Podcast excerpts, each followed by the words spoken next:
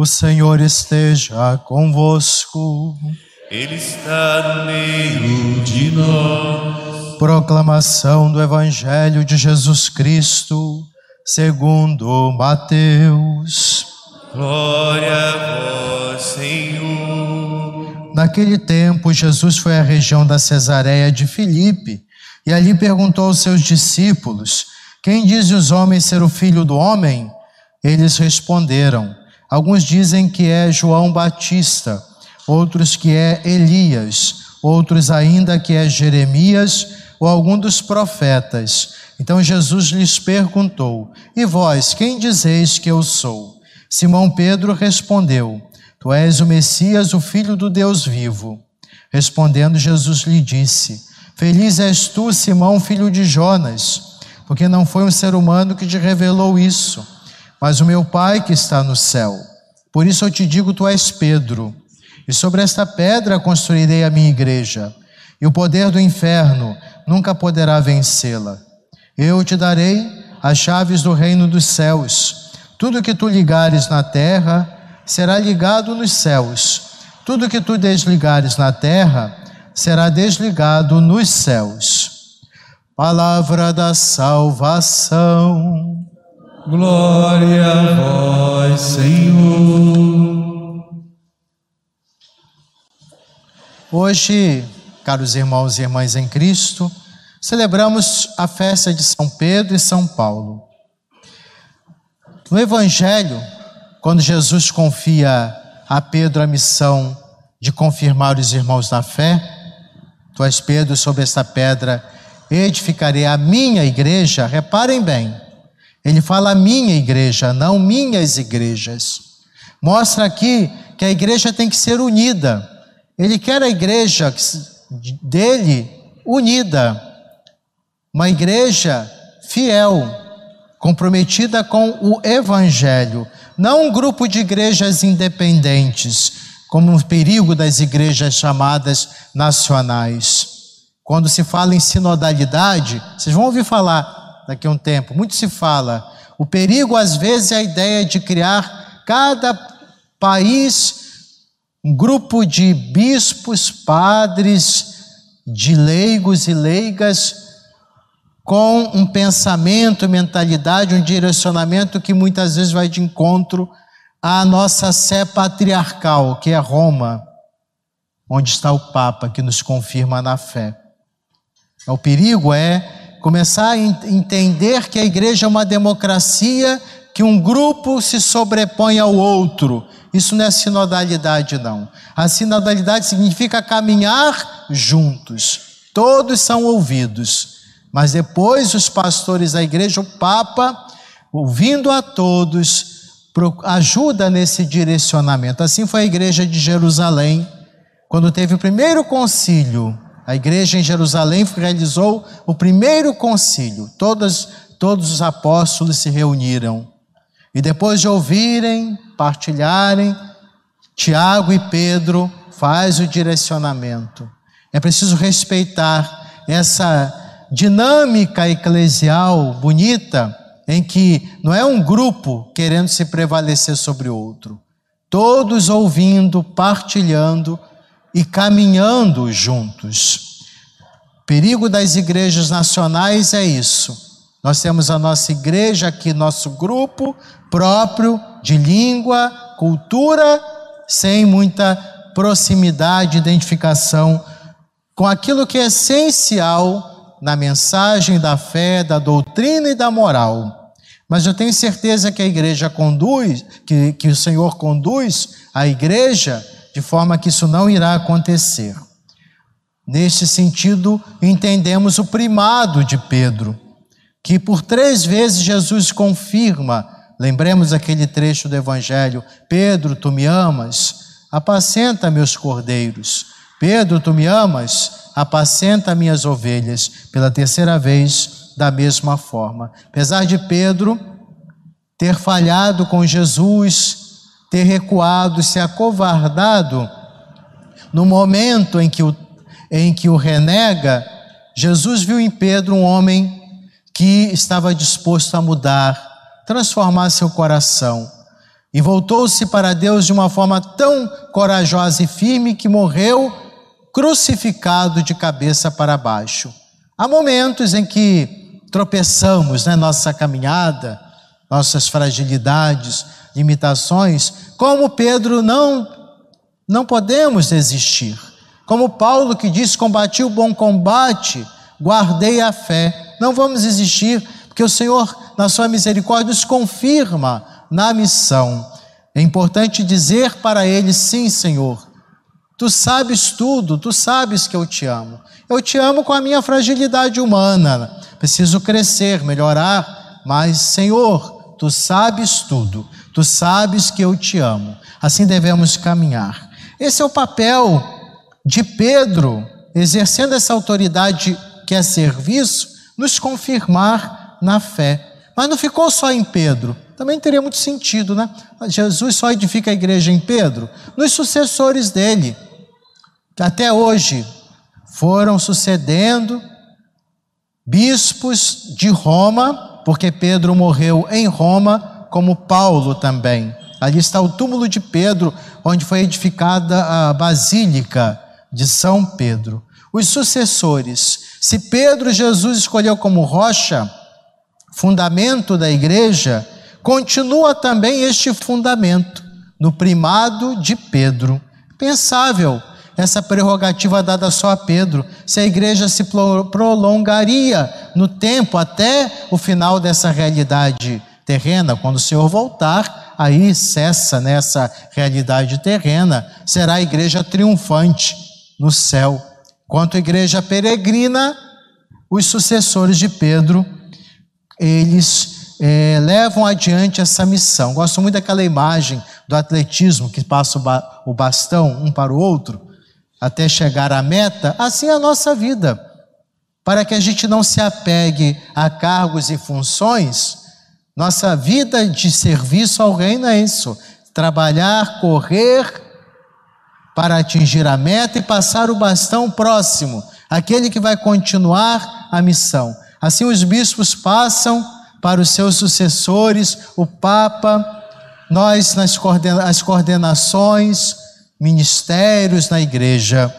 Isso nos ajuda muito a trabalhar com uma questão que precisamos todos nós ter cuidado: apegos, possessividades. Tenhamos muito cuidado com isso, até dentro da igreja. Então, continua. O papel de Pedro se prolonga nos seus sucessores. Tendo morrido como bispo de Roma, Pedro, ele morreu em Roma e foi sepultado.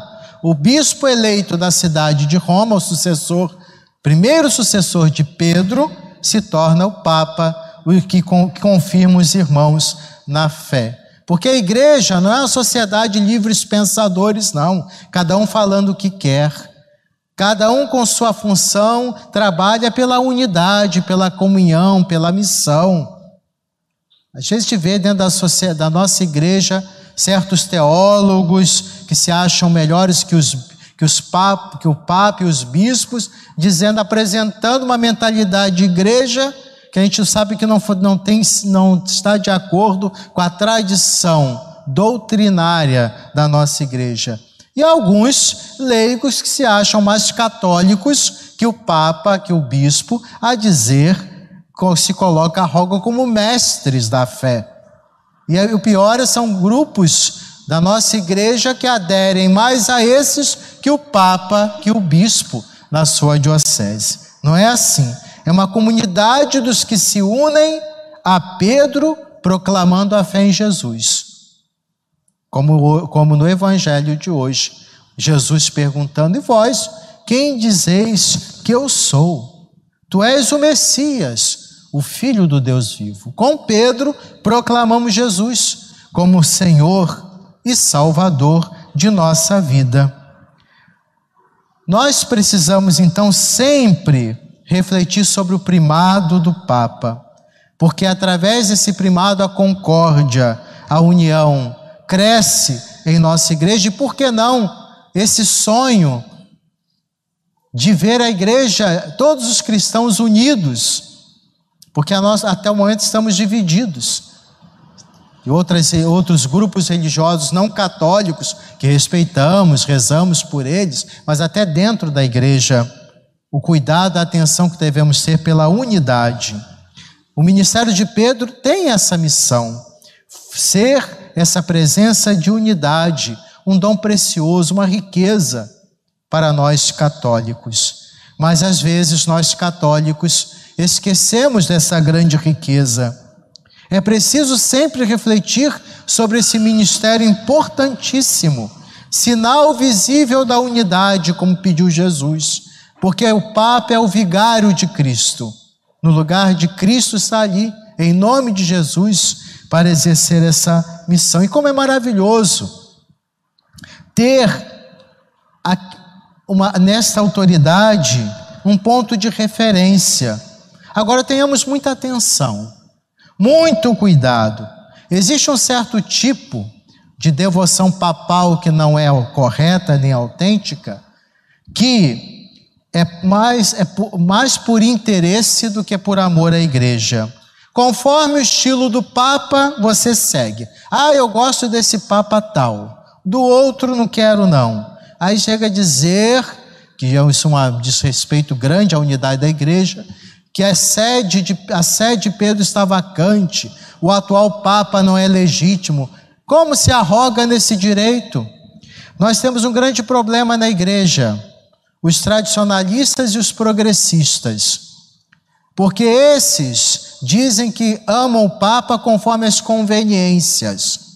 Ah, esse Papa eu gosto, então temos que obedecer o Papa. Mudou o Papa? Ah, esse não, não obedecemos. Nós amamos o Papa, aquele que o Espírito Santo suscita, coloca para conduzir a igreja. A cada momento, o Senhor coloca o Papa que é necessário para o bem da igreja. Assim foi com todos os papas recentes, grandes papas da igreja. Eu fico Desculpe o termo irritado de ver gente falar assim: ah, o Papa tal era mais conservador, esse é mais progressista. Não existe Papa conservador e progressista, existe o Papa que, em nome de Jesus, está ali a servir o povo de Deus. Alguns chegam a dizer assim: ah, esse Papa Fulano, esse sim segue o concílio, quer dizer que o outro não? Isso é uma mentira, isso é uma desonestidade a um desrespeito ao ministério petrino. Então devemos ter esse cuidado. Os papas que passaram ao longo da história, grandes papas, o atual Papa Francisco. Graças a Deus, a maioria dos católicos amam o Papa. Não fico nesses grupinhos aí, que são grupinhos pequenos, mas fazem barulho. Dos progressistas são esses que querem, parece que tudo que foi construído ao longo dos séculos tem que ser destruído. Acabou. Vamos fazer uma igreja nova, diferente de tudo. E os tradicionalistas parados no tempo, querem uma igreja do século passado, antes do Concílio Vaticano II. Aquilo que servia. Nenhum nem outro estão certos. O Espírito Santo age na igreja. E é através da ação do Espírito vai atualizando a mensagem do Evangelho, sem desrespeitar, sem, sem é, afastar-se de sua identidade. Esses tais progressistas vanguardistas da fé, parece que acharam que acham que sabem qual é a igreja melhor. Uma igreja que joga no lixo toda a história, toda a tradição. E esses tradicionalistas não entendem que a igreja ao longo dos séculos, movida pelo Espírito Santo, vai discernindo melhores caminhos para o anúncio do Evangelho. Esses católicos, entre aspas, que só respeitam o Papa segundo conveniências, e pior, instrumentalizam o Papa, porque, ah, não, o Papa tira algumas frases, esse sim, esse é o Papa, o Papa, o nosso, esse é o nosso Papa verdadeiro. Eles estão equivocados. Como essa mentalidade também, essa ideia de, de dizer assim, o, a igreja do Papa tal, a igreja de Bento, a igreja de Francisco, eu não sabia que Papa tinha igreja. Para mim, igreja, Jesus, é a igreja dele. Os papas são servidores. Não existe igreja de Bento. Papa Bento Emérito, não existe a igreja de Francisco, existe a igreja de nosso Senhor Jesus Cristo, cujos papas serviram com muita dedicação João Paulo II, São João Paulo II, esses mais recentes, Bento XVI, grande exemplo de papa na igreja, pelos seus escritos, Magno, alta teologia, e o exemplo de desapego, despojamento, vendo que na sua enfermidade não podia conduzir a igreja, renunciou e agora é o grande Papa Francisco, pela sua simplicidade, suas palavras edificantes, que tanto bem nos faz. Então não existe essa história de Papa X e Papa Y, não. É, é a Igreja de Jesus. Isso não é ser católico, não mesmo. Voltemos então que diz Jesus, ele quer uma igreja unida. A igreja é dele. Nós devemos nos identificar com a igreja. A nossa família natural, ela, claro, tem que ser valorizada, mas agora o nosso horizonte, o nosso coração se abre para uma família dos filhos de Deus. Se existe às vezes na família natural o divórcio jurídico, separação, pode acontecer o divórcio do coração nos católicos que se afastam da igreja ou o divórcio do coração dos católicos que estão na igreja, mas não amam, não respeitam a igreja, se calam, se omitem. E, pior ainda, atrapalham a unidade da igreja.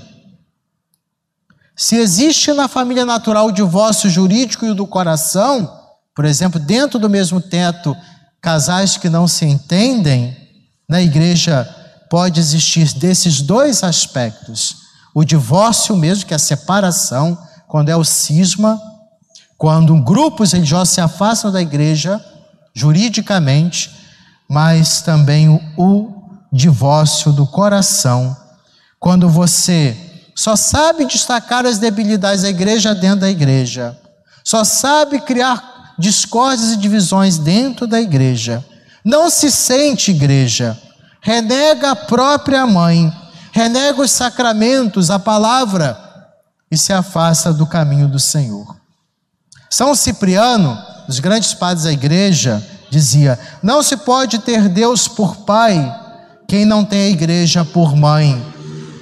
Santa Teresa d'Ávila, grande mística da igreja, quando tinha algumas tentações de por causa das situações difíceis que ela via na igreja, ela se consolava e afastava dessas tentações, dizendo: Sou filha da igreja e, como filha da igreja, quero morrer. Fidelidade, né? Dessa grande mulher, doutora da igreja. E assim, somos chamados a rezar pelo Papa. Hoje, Francisco, como fizeram os primeiros cristãos, Primeira leitura hoje foi, foi esta. Na primeira leitura, a comunidade rezava por Pedro na prisão. Porque hoje existe muita hostilidade, muita grosseria, diz respeito ao Papa, o atual, e os outros que passaram foram hostilizados pelos próprios membros da igreja. E os de fora também. Somos chamados a rezar pelo Papa, para que, iluminado pelo Espírito Santo, continue a confirmar os irmãos. O verdadeiro católico é esse. Ama, reza, pede muito pelos seus pastores, especialmente o Papa que nos confirma na fé. Assim seja.